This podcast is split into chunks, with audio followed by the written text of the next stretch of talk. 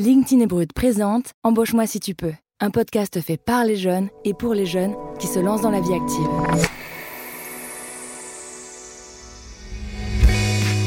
Parce que la crise sanitaire a tout chamboulé pour eux, on a voulu leur donner la parole. Dans chaque épisode, j'invite autour de la table trois jeunes de 18 à 26 ans pour échanger avec un expert sur une thématique précise. Et ensemble, ils trouveront des solutions pour mieux avancer et commencer leur vie professionnelle. Je m'appelle Sandrine Chauvin, je suis rédactrice en chef de LinkedIn Actualité. Bienvenue dans Embauche-moi si tu peux. Aujourd'hui, votre première préoccupation, c'est l'emploi. Il faut bien se rendre compte au bout d'un moment que quand on a un ou deux ans d'expérience derrière soi, c'est pas un stage qu'on recherche. Comment trouver un emploi sans diplôme? Honnêtement, hôtel, café, restaurant, je traverse la rue, je vous en trouve, ils veulent simplement des gens qui sont prêts à travailler. 2021, c'est vraiment pas le tapis rouge pour les jeunes. Cela ne marche pas toujours du premier coup, mais ne vous découragez pas. Les injonctions faites aux jeunes qui se lancent dans la vie active sont nombreuses, parfois fondées, parfois non. Alors pour vous aider à y voir plus clair, on a décidé d'en aborder un certain nombre dans ce podcast. Dans ce deuxième épisode, on se demandera s'il faut déjà avoir beaucoup d'expérience pour trouver un job. Que considère-t-on comme une expérience? On parle souvent des stages, mais quid des voyages à l'étranger, du bénévolat? On va en parler avec trois jeunes étudiants que j'ai le plaisir de recevoir pour cette table ronde. Zoé, tu as 26 ans, tu as grandi entre Lyon et Bordeaux et tu travailles désormais à Limoges. Tu es diplômée d'une grande école qui s'appelle le CELSA et tu as été euh, active dans plusieurs associations et tu as aussi beaucoup voyagé. C'est bien ça? Bonjour Zoé. Bonjour, exactement. Nous avons aussi avec nous Lucas qui a 24 ans. Tu es originaire de Tourcoing tu sors d'un master en production audiovisuelle à l'INA, donc tu es dans ton milieu aujourd'hui. Et depuis un an et demi, tu alternes entre petite mission et chômage. C'est bien ça, oui. Bonjour Lucas. Bonjour. Et Margot, 21 ans, tu es étudiante en Master 1 Finance dans une école de commerce à Boulogne, l'ESCA. Tu as décidé de faire une année de césure à partir de septembre 2021 et tu es donc actuellement à la recherche d'un stage de 6 mois et ce n'est pas chose facile. Bonjour Margot. C'est vrai, bonjour. Face à eux, Arnaud Ménadier, il est fondateur de Talenvia, cabinet de conseil en orientation et en stratégie d'études et de carrière.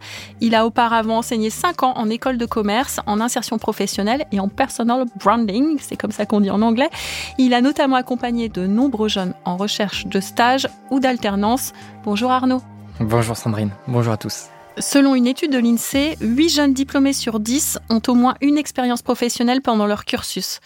Le plus souvent, cela prend la forme de stage ou de période d'apprentissage. Mais en 2020, à cause de la crise sanitaire, entre la fermeture de certaines entreprises et le télétravail généralisé, la période n'a pas été vraiment propice aux nouvelles expériences professionnelles. D'après les chiffres, près de la moitié des étudiants n'ont pas pu effectuer de stage. Ce qui se complique, c'est que 22% n'ont pas du coup pu valider leur année étudiante. Tous les secteurs sont concernés, sauf la santé.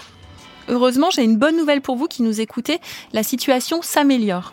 Il existe notamment le portail Un jeune, une solution, où vous pouvez trouver des milliers d'offres d'emploi, de stages ou d'alternance. Alors on parle beaucoup de stages et d'apprentissage, mais quid du bénévolat ou des voyages à l'étranger? Peuvent-ils compter comme une expérience professionnelle? Qu'entendent vraiment les recruteurs par expérience professionnelle? Margot, tu as justement choisi de faire une année de césure avant de chercher un premier emploi. Est-ce que tu peux nous expliquer pourquoi? Alors oui, c'est vrai, j'ai décidé de faire une année de césure. Alors c'est assez commun en master finance de faire un, temps de break entre le master 1 et le master 2, bah, dans un premier temps pour gagner en expérience, aiguiser mon projet professionnel et surtout savoir ce que je veux et ce que je ne veux pas. C'est très important. Et en finance, gagner en compétences techniques. Je trouve que c'est vraiment important. Et comment se passe euh, ta recherche puisque ça a l'air d'être pour la rentrée prochaine? Oui, c'est ça arrive vite. Alors euh, c'est long. Euh, je perds pas espoir, c'est long, euh, les processus sont compliqués, parfois les, les, annonces ne sont pas forcément très transparentes, mais on garde espoir. Ça veut dire quoi, long et annonce pas très transparente Ça veut dire que lorsque les recruteurs postent des annonces et qu'ils disent euh, on cherche des étudiants en bac plus 5, en école de commerce, université, qui ont fait de l'économie, de la finance ou du management, bah on sait pas est-ce qu'ils ont déjà un profil en tête? Et dans ce cas-là, bah, pourquoi pas le préciser Ou s'ils sont vraiment très ouverts, mais dans ce cas-là, ce serait des milliers de candidatures. Arnaud, qu'est-ce que vous en pensez? Euh, J'en pense plusieurs choses. Euh, d'abord, il y, a souvent un écueil de la part des jeunes diplômés, mais aussi des étudiants en, fin de stage, quand ils rencontrent des offres de stage qui sont conséquentes avec des stages de six mois, souvent ils s'attendent à ce que l'entreprise sache exactement ce qu'elle veut il peut y avoir des, offres vraiment euh, bien décrites, mais souvent l'entreprise c'est pas exactement ce qu'elle veut, sauf dans les très très grosses structures où on a des stages qui se renouvellent cycle par cycle. Euh, donc bien souvent il faut aller chercher l'entreprise, il faut se proposer, il faut montrer aussi euh, du savoir-être, pas seulement du savoir ou du savoir-faire. aussi tu parlais de monter en technique dans le domaine financier, mais à ton niveau c'est aussi du savoir-être. Et le savoir-être c'est l'audace, c'est la confiance toi. Et cela, tu le prouves en, dans ta manière de démarcher. Donc Arnaud, tu me conseilles plutôt de faire des candidatures spontanées plutôt que d'aller sur des sites et de répondre à des offres? Je te conseille de considérer cette recherche-là comme un job à part entière. Et souvent, ça, ça c'est aussi ce dont se plaignent les DRH. Il y a, euh, dans une étude récente, le, DRH de, de Sony France, alors on est, on est sur Sony, euh, euh, donc entreprise qui est extrêmement prisée hein, par les jeunes, disait que le principal problème qu'il qui, a rencontré, c'est qu'il voyait que les jeunes ne considéraient pas la recherche comme un job à part entière comme un travail, comme aussi une stratégie. Euh, donc, ce que je te conseille de faire, c'est de planifier en fait cette recherche-là, de savoir exactement ce que tu veux. Dans ce que j'entendais, quand tu disais, mais moi, je veux un petit peu tout, je veux m'ouvrir, je veux voir. Ça, je comprends. Mais par contre, dans le cadre de ta recherche, il faut que tu te poses la question de qu'est-ce que je veux vraiment cibler dans ma prochaine étape. En septembre, je veux quoi exactement? Si tu sais exactement ce que tu veux, tu vas savoir qui contacter, qui activer dans ton réseau, parce que concrètement, ça veut dire activer le réseau ancien de ton école, qui est assez important euh, pour le coup. Euh, ça veut dire euh, contacter spontanément une entreprise, mais pas sur la boîte mail générique contact at l'entreprise.com ou carrière at entreprise.com. Ça, c'est le meilleur moyen de ne pas avoir de réponse. On envoie une bouteille à la mer. En gros, on ne sait pas si elle va revenir.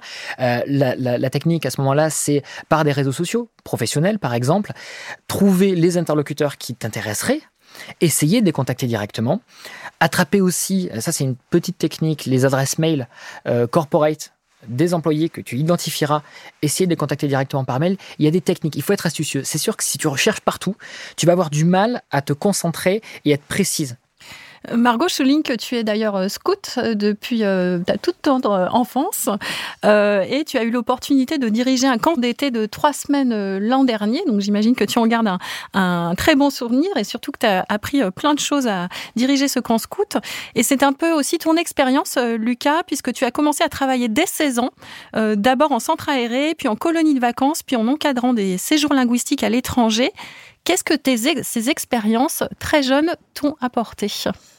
Alors oui, mais c'est vrai que tout à l'heure tu disais euh, première expérience, premier travail.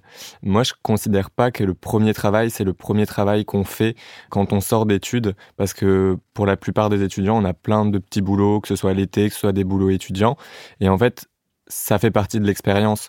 On peut pas dire j'ai pas d'expérience et j'arrive sur le monde du travail sans expérience et mes expériences commencent le jour où je sors d'études parce que même du bénévolat, ça peut être de la garde d'enfants, ça peut être euh, des activités associatives, ça fait partie de l'expérience. Et euh, moi, bon, j'avais pas pris conscience de ça quand j'ai commencé parce que je le faisais euh, pour l'argent, parce que j'avais envie de partir en vacances avec mes potes. Mais c'est vrai qu'au fur et à mesure, j'ai vu qu'il y avait des choses à développer. Donc, en commençant par des petits centres aérés, puis en montant, en partant à l'étranger pour développer mon anglais, puis ensuite plus dans l'encadrement et euh, la gestion de groupe, puis ensuite le rapport avec les prestataires. Et j'essaie d'un peu gravir comme ça les échelons pour pouvoir euh, m'en servir lors de mes entretiens d'embauche et euh, que ces expériences puissent m'aider à trouver autre chose.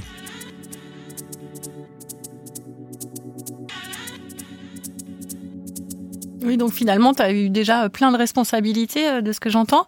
Arnaud, comment euh, Lucas peut valoriser euh, justement ces expériences qui sont quand même pas anodines auprès des recruteurs?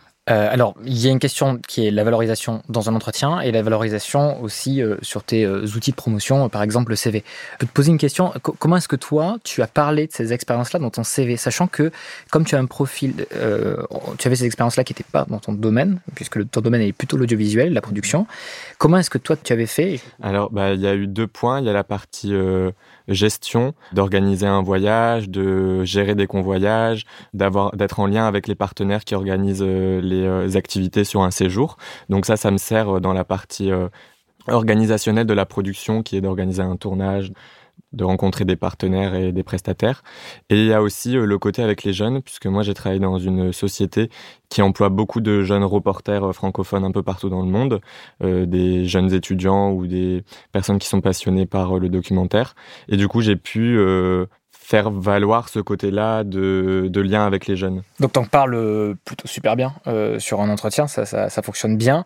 Sur le CV, L'astuce, ce sera, donc je me permets de parler euh, pour toi, mais, mais euh, c'est quelque chose, c'est une problématique que je vois chez beaucoup, beaucoup de candidats.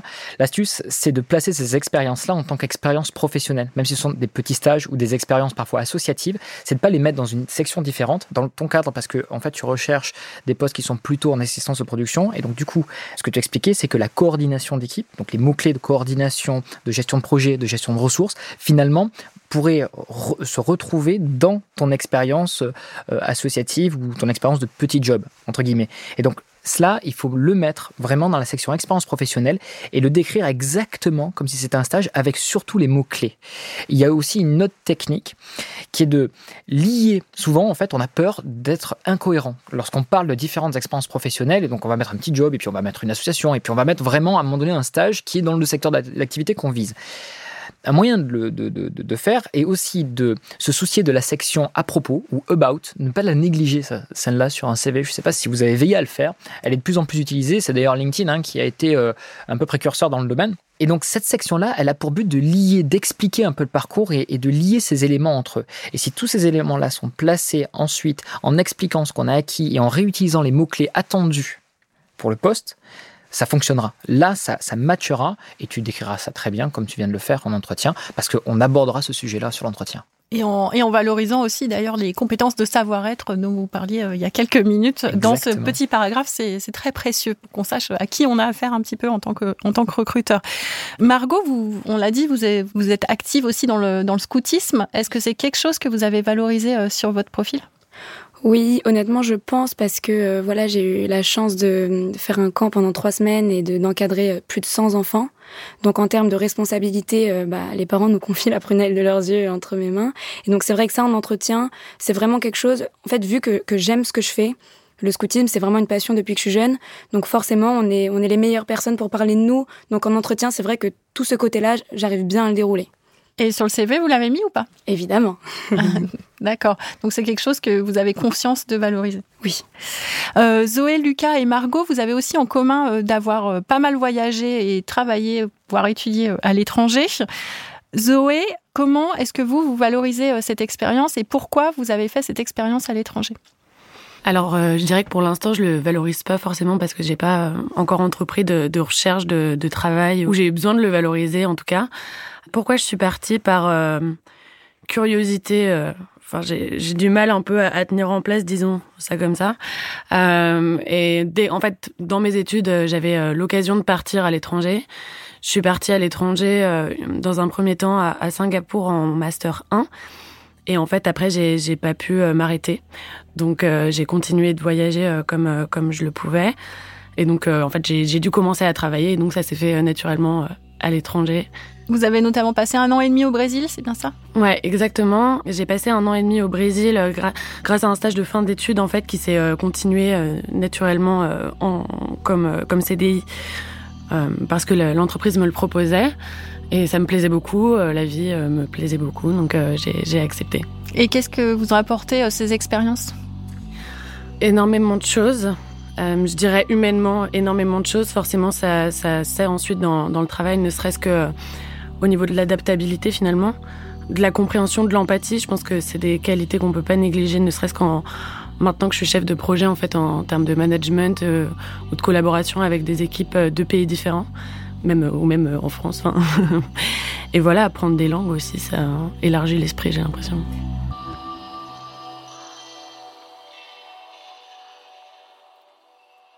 Et est-ce que c'est limité à une euh, certaine euh, catégorie sociale? Je parle en connaissance de cause. Hein. Personnellement, j'étais boursière, mais quand j'ai commencé à dire que je voulais aller étudier à l'étranger, euh, un peu compliqué quand même, parce qu'on s'est dit, oulala, ça va coûter cher.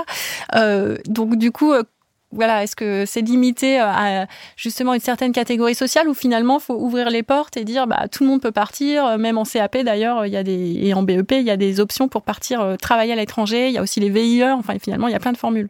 Euh, oui, enfin, oui et non.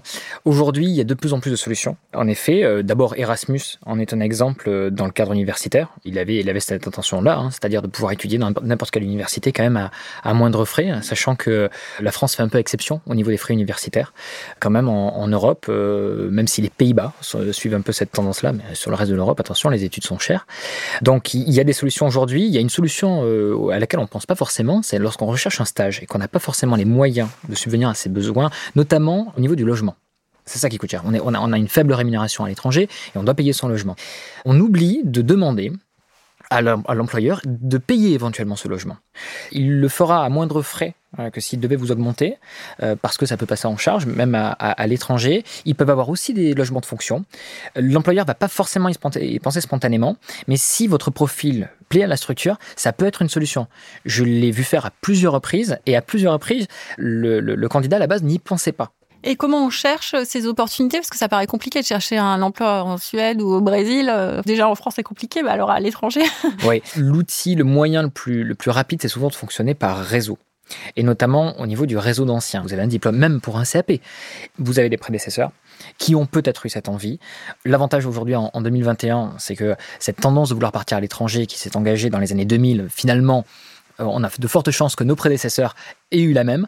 Et donc, il y a un historique, il faut jouer dessus. Ça, c'est la, première des astuces euh, à avoir. La deuxième chose, c'est qu'il faut oser parce que les Français sont plutôt bien vus à l'étranger aussi. Ça, il faut, euh, il faut en jouer. Bon, ben, on est français, on a la chance d'être français.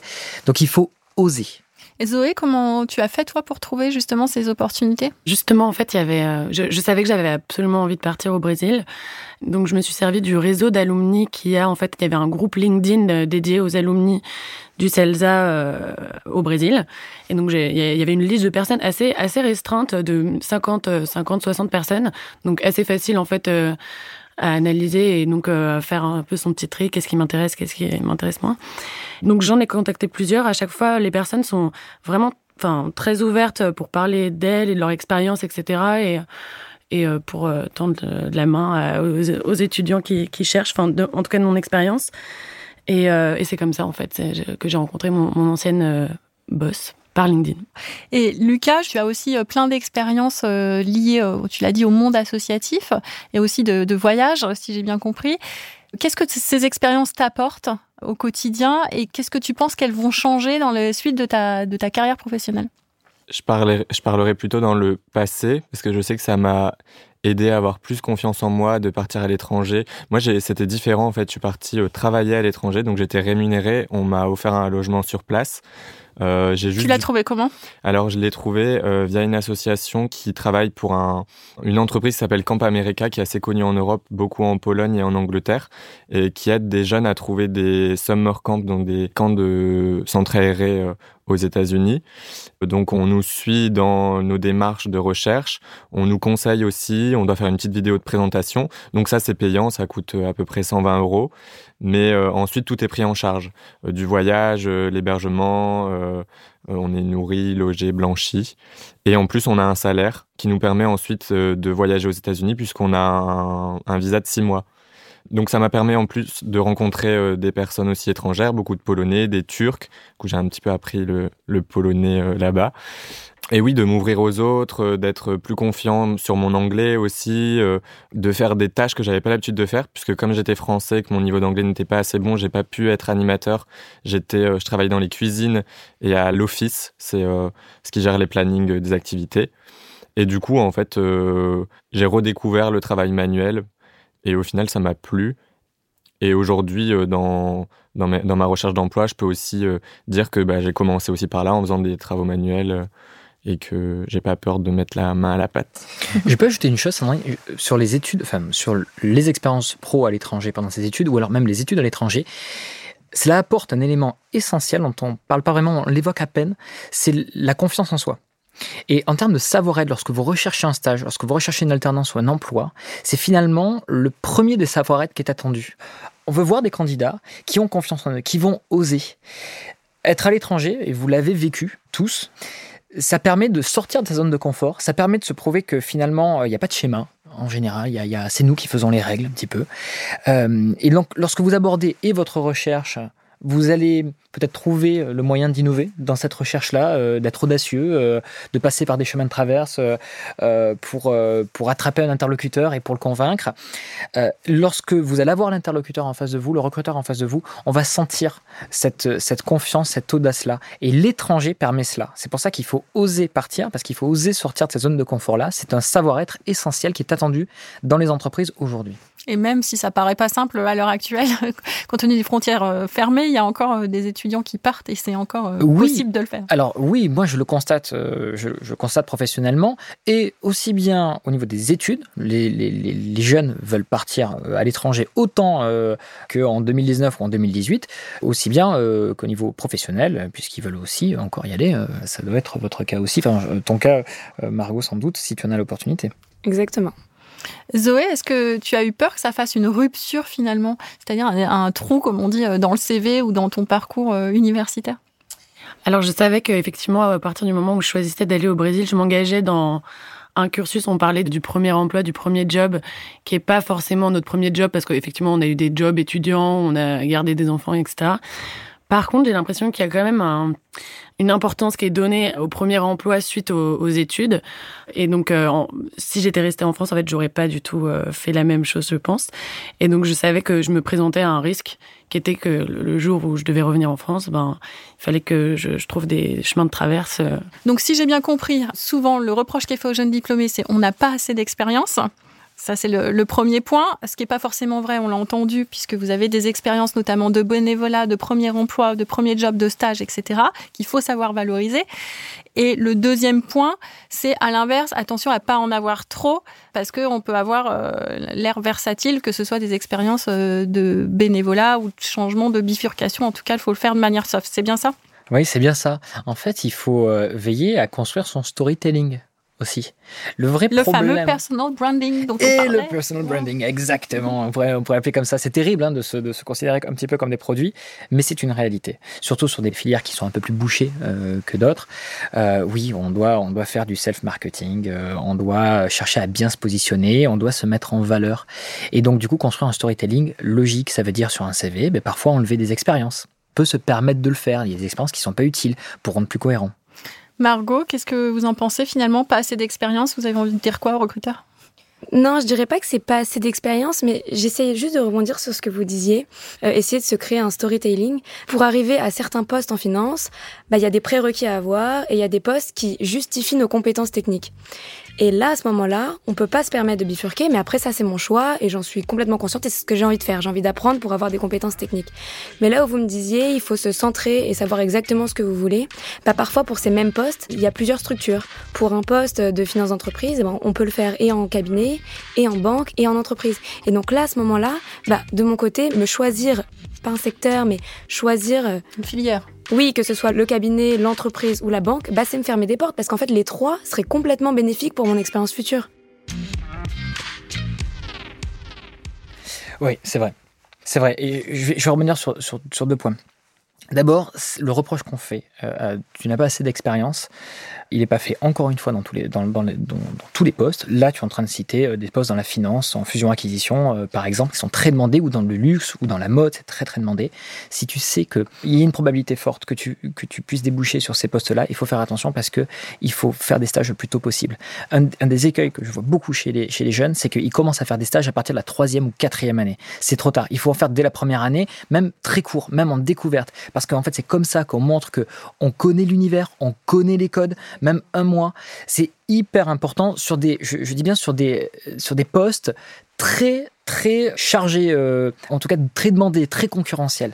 Ça, c'est une, clé essentielle par rapport à ce reproche du manque euh, d'expérience. Faites des stages le plus tôt possible. Tous ceux qui nous écoutent, c'est n'attendez pas la troisième, la quatrième, la cinquième année d'études, c'est trop tard. Mmh. je suis, d'accord avec ce que disent Arnaud et Margot, c'est que au plus on monte dans les études, en master, au plus les stages sont contraignants. On nous demande d'écrire un mémoire, d'écrire une thèse. Donc forcément, notre recherche de stage, elle est conditionnée par ça. Moi, j'ai pas choisi le stage que je voulais parce que ça n'allait pas dans, dans l'écriture de mon mémoire. J'ai choisi un, un, un, stage qui allait pouvoir m'aider à écrire un beau mémoire. Et l'essence même d'un stage pour moi, c'est de découvrir une entreprise. Et à ce niveau-là d'études, on n'est plus à de la découverte, on est vraiment à de la spécialisation, à, à vraiment, enfin, même les recruteurs hein, en stage, ils cherchent des, des personnes qui ont déjà de l'expérience. C'est même plus un stage. Le temps passe très vite. Je vous propose donc euh, notre rendez-vous habituel dans Embauche-moi si tu peux, le fameux courrier LinkedIn. Alors ça peut vous faire sourire. Oui, on reçoit du courrier sur LinkedIn, comme vous le savez sûrement. On écoute les anecdotes, remarques ou questions que nous ont envoyées les jeunes diplômés sur LinkedIn.